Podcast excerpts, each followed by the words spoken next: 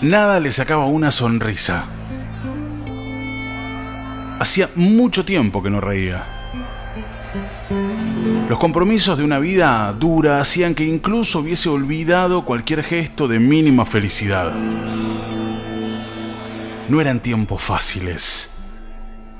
Eso hace que la alegría se oculte casi hasta desaparecer. Que esté ahí, bajo capas y capas de hastío, sepultada por rencores, fracasos y desilusiones. Y todo aumentaba con esa tarde bochornosa de insoportable calor. Ni siquiera la cerveza que había estado helada permaneció mucho tiempo así, ya la palpaba tibia. Ni ese recreo resultaba disfrutable. Un viento cálido apenas sacudía las hojas de los árboles, amacaba hipnótica y suavemente la maraña de cables de un poste cercano. Y los pibes se ponen más rompepelotas que nunca, pensaba para un adentro de tripas revueltas. Nada consolaba ese pesar, ni siquiera esos gorditos pequeños, hermosos, que jugaban a veces, peleaban otras, gritaban, y todo lo que hacen dos nenes de dos y casi cuatro años a la sombra, igualmente caliente, de un paraíso lleno de bolillitas verdes que más de una vez habían querido llevarse a la boca frenados por un fuerte y seco no. La puta que los parió, qué pendejos incansables. Seguía vomitando por dentro. Cerró los ojos un minuto para descansar de tanta bronca por un laburo que no se daba. Mascó y mascó ese presente, intentando al menos escaparse de la luz que lo cegaba en esa tarde de primeros días de enero.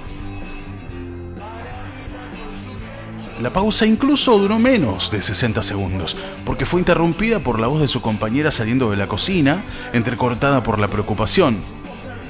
¿Dónde está Martín? Carlos, ¿dónde está Martín, la puta madre?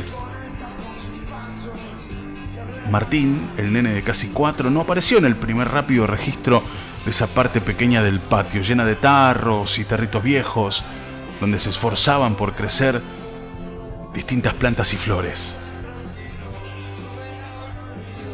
El corazón se les detuvo a los dos mientras corrieron hacia el portoncito hecho mierda que daba a la huerta y a una pileta pelo pincho llena hasta arriba.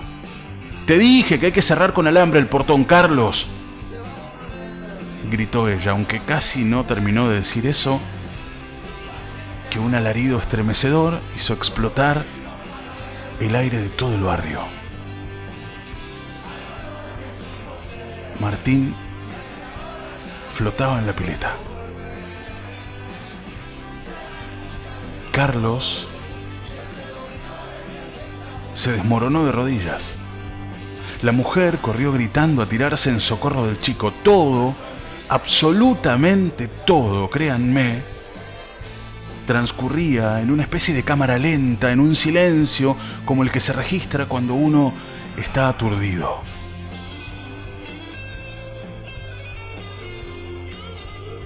En ese mismo instante, cuando la escena se presentaba cada vez más desgarradora,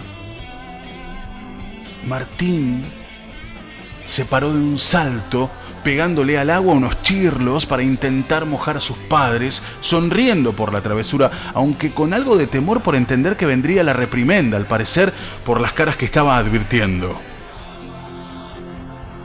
Ahora era ella la que estaba de rodillas y lloraba desconsoladamente con miles de millones de imágenes en la cabeza, todas, todas tremendas. Las que fueron interrumpidas por una risotada de felicidad plena.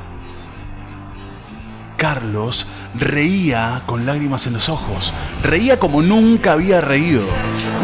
Y se tiró a la pileta y abrazó a Martín tan fuerte que al nene le dolió lindo y riendo también abrazó a su compañera. Aunque el costo de esa carcajada había sido enorme, reía. Reía como necesitaba hace años. Reía como su gris vida como su gris vida se lo pedía a gritos. Reía para renacer en colores.